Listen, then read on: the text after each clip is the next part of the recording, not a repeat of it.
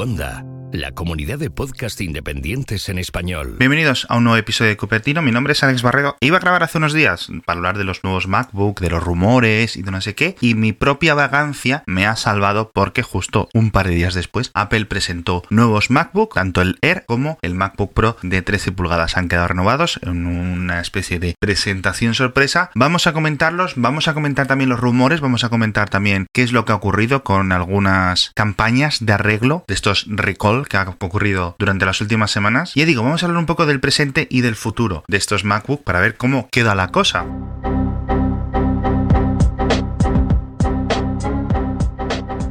Ya sabéis que el tema de los MacBook me interesa a mí mucho personalmente porque llevo como 3 o 4 meses que si compro, que si no compro, que si no sé qué, con lo cual estoy muy, muy, muy, muy atento y muy pejiguero, por decirlo así, con, con este tema. Pero antes de hablar de los nuevos MacBook y de los MacBook a futuro, vamos a hablar de estos recall, de estas campañas de arreglo que ha dicho Apple que afectan tanto a los MacBook Air, algunos modelos concretos, como a los MacBook Pro, también algunos modelos concretos. En el caso del MacBook Air es un fallo sencillo de la placa lógica, la placa base. Entráis en la web de Apple, bueno, os dejo un enlace en las notas del episodio y ahí podéis ver si está afectado y os lo cambian de forma gratuita para el último modelo, lo cual no hay mayor problema. Para el MacBook Pro esto sí es algo más complicado porque, aunque he leído por ahí, dice unas eh, unidades limitadas, no sé qué, y luego en el gobierno de Estados Unidos, en las páginas oficiales de consumidor, pone que son casi medio millón de unidades, solo en Estados Unidos y en Canadá, con lo cual en el resto del mundo, a lo mejor, eh, digamos, el programa completo afecta a un millón de MacBook Pros. Es un problema de batería, es un problema de batería relativamente grave, y Apple, ya digo, va a cambiar un montón, un montón de baterías.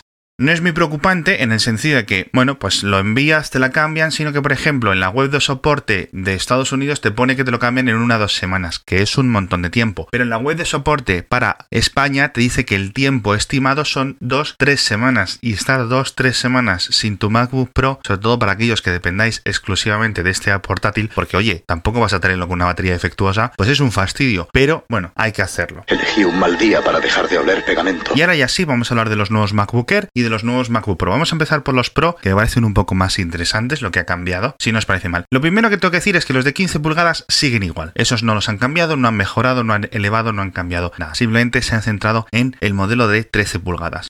¿Qué es lo que cambia? Bueno, siguen a 1.500 euros, el modelo más barato, y ese modelo, el más barato, el de 1.500 euros del MacBook Pro, vas a tener un procesador de Intel de octava generación de 4 núcleos a 1,4 GHz. El anterior, de la séptima generación de Intel, era de 2 núcleos, pero de 2,3 GHz. Entonces, es un poco complicado, es un salto de procesador un poco raro. Por una parte, no va a haber mucha eh, descenso de rendimiento, aunque hasta que no lleguen las pruebas reales, las pruebas sintéticas incluso, no vamos a saber. Pero claro, tienes un procesador que en principio, bueno, tiene el doble de núcleos, 4 en vez de 2, pero a un reloj muy, muy inferior. Eres mala persona. Ya digo, en el día a día yo creo que no lo vais a notar. En temas de multiprocesador o de temas de multihilo, también va a ir mucho mejor. Es una generación también más nueva, pero es posible que en alguna tarea mononúcleo, sobre todo cuando estéis sin tenerlo conectado a la corriente, macOS no le dé suficiente, digamos, voltaje, suficiente electricidad al procesador y notéis que a lo mejor renquea comparado con el modelo anterior. Le digo, no creo que se note mucho, pero en este caso específico, ahí está. Aún así, hay que decirlo, es un mejor procesador en el 99% de los casos. Una fiesta de la hecho. La tarjeta gráfica incorporada sigue siendo una muy simplona de estas que Intel pone dentro de lo que es la propia placa base. Lo que pasa es que pasa de la 640 de la Iris a la 645. Ya digo, una mejora también muy menor. Y la mala noticia es que es eso, seguimos sin un ordenador portátil de Apple de 13 pulgadas con tarjeta gráfica dedicada. Ni los MacBook Air ni los MacBook Pro de 13 pulgadas. Tienes que irte al modelo de 15 pulgadas de 2.700 euros para tener una tarjeta gráfica dedicada. Que dices, bueno, las integradas de Intel no están mal para el día a día, para navegación web, para un juego ocasional, pero realmente, quiero decir, son MacBook Pros, Pros, profesional. Profesional. Muy profesional. Una tarjeta gráfica mínima dedicada, que menos, no que incorporarla, sobre todo en modelos de 1500 euros que cuando los compras de otro fabricante puedes encontrar cosas muy golosas por ese precio. Es decir, que no tenga Apple a día de hoy, finales de 2019, un ordenador portátil menor de 2700 euros con tarjeta gráfica dedicada, jolines, es que ya digo, estamos hablando de una gama profesional, ¿no? ¿Qué menos? Esto siempre me parece súper raro, pero bueno, al menos ya los de 1500 euros ya tienen cuatro núcleos, que es que tenías un procesador de dos núcleos y tarjeta gráfica dedicada, y Apple te decía, oye, dame 1500 euros por esto. Y dices, ¿cómo? ¿Cómo? No sé, un poco estas cosas raras de Apple. Entonces, si queréis un ordenador Pro, Pro, Pro, casi tenéis que iros por necesidad a los de 15 pulgadas, y los de 15 pulgadas, ya digo, empiezan en 2700 euros, que no es baladí, no es nada de barato.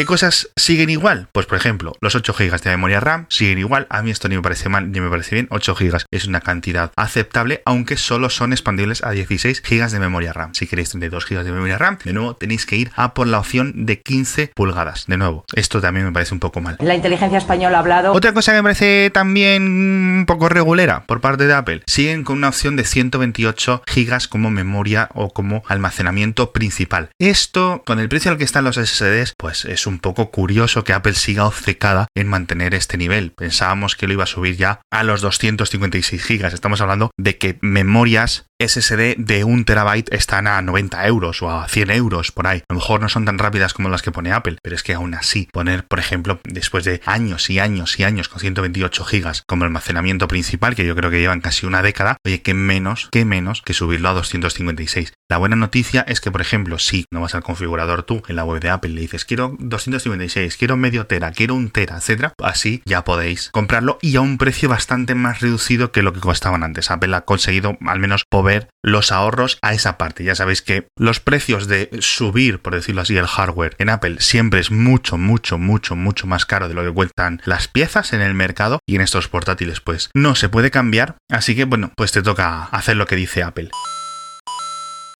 Y curiosamente, curiosamente desaparece el modelo sin touch bar. Ya no hay MacBook Pros sin touch bar. Ya todos los modelos tienen la barrita, la, esta pantalla táctil encima del teclado. Desaparece lo que se conocía como el MacBook Pro escape, con la tecla de escape y digamos toda la, toda la fila de teclas superior. Así que si os gustaba este tipo de teclados, pues os habéis quedado sin suerte. Corto lo malo.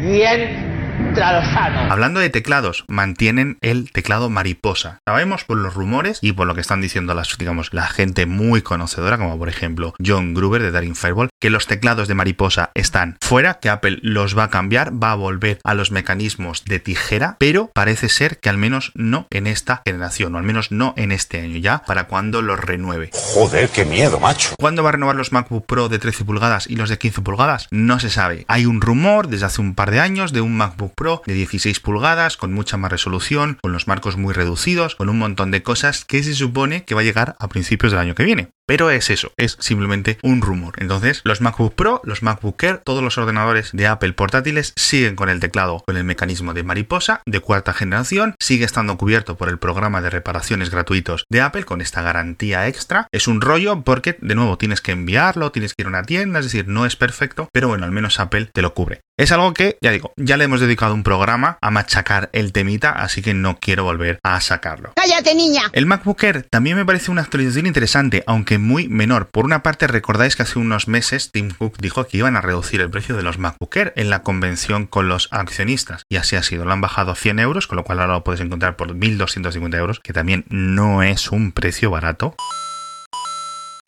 y todo sigue igual a nivel interno, la misma memoria RAM, el mismo almacenamiento, el mismo procesador, simplemente la pantalla ahora es de tecnología True Tone, que ya sabéis que es esto que se adapta un poco el color al entorno y todo eso, así que bueno, no es una gran mejora comparada con el modelo del MacBook Air, llevaba eso desde octubre del año pasado, unos nueve meses. Es básicamente, básicamente el mismo modelo, simplemente 100 euros algo más barato, con lo cual es posible que ahora empiecen a aparecer en webs un poco fuera de apple.com, pues eso, en Amazon, en eBay, en tiendas de informática, en grandes almacenes el modelo de octubre de 2018, que ya digo es 99% idéntico, acabe apareciendo pues más rebajado. A lo mejor lo podéis encontrar por 1100 euros o por 1050, lo cual, oye, puede ser un ordenador muy interesante. ¡Menos mal! Entonces, nos encontramos con un MacBook Air que lleva unos meses que la verdad que es muy recomendable, más allá del teclado, más allá, por ejemplo, de que siga con el procesador de doble núcleo, etcétera, y un MacBook Pro que te subes un montón de dinero para poder comprarlo, te subes hasta, hasta 1500 euros, que de Pro tiene un poco, pues eso, las cosquillas, no es un Pro Pro Pro, como por ejemplo yo sí puedo considerar el MacBook Pro de 15 pulgadas, el iMac Pro, o que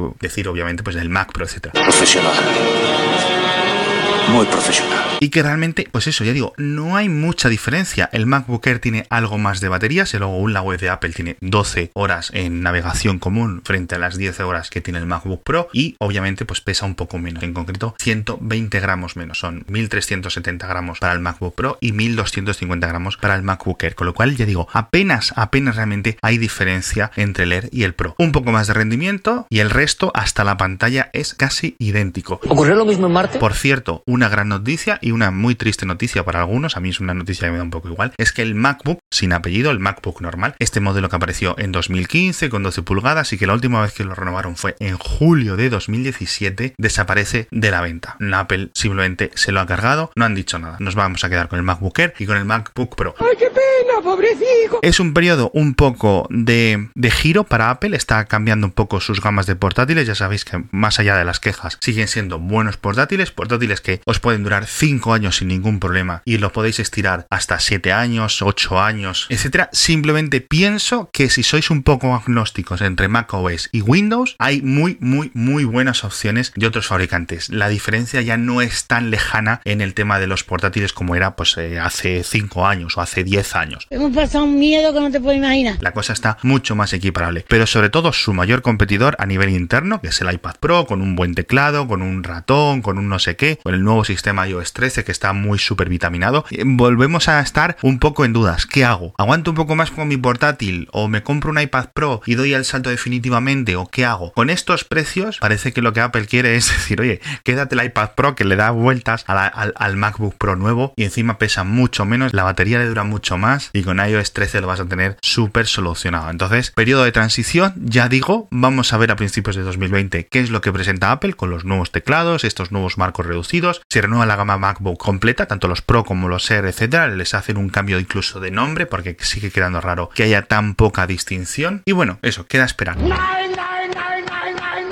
De todas formas, como conclusión final, sí me gustaría decir que es un Apple eh, con mucho más movimiento. Esta Apple de 2019 o de 2018 le está dando mucho, mucho más movimiento a la gama Mac. Se está notando actualizaciones cada nueve meses o actualizaciones cada seis meses, menores, etcétera, tal, que es lo que querían. Una Apple como la de 2012, como la de 2013, cosas así. Es en plan, venga, movimiento, pum, pum, pum. Que se nota que están interesados en que Intel saca nuevos chips, se los pongo. Que mejoran la tecnología SSD, la pongo. Que me puedo mejorar una pantalla un poco y se la cambio, se la cambio. No sean actualizaciones revolucionarias cada año, pero sí es cierto que al menos se van actualizando los modelos y no se quedan ahí pues 24 o 36 meses con el modelo sin cambiar.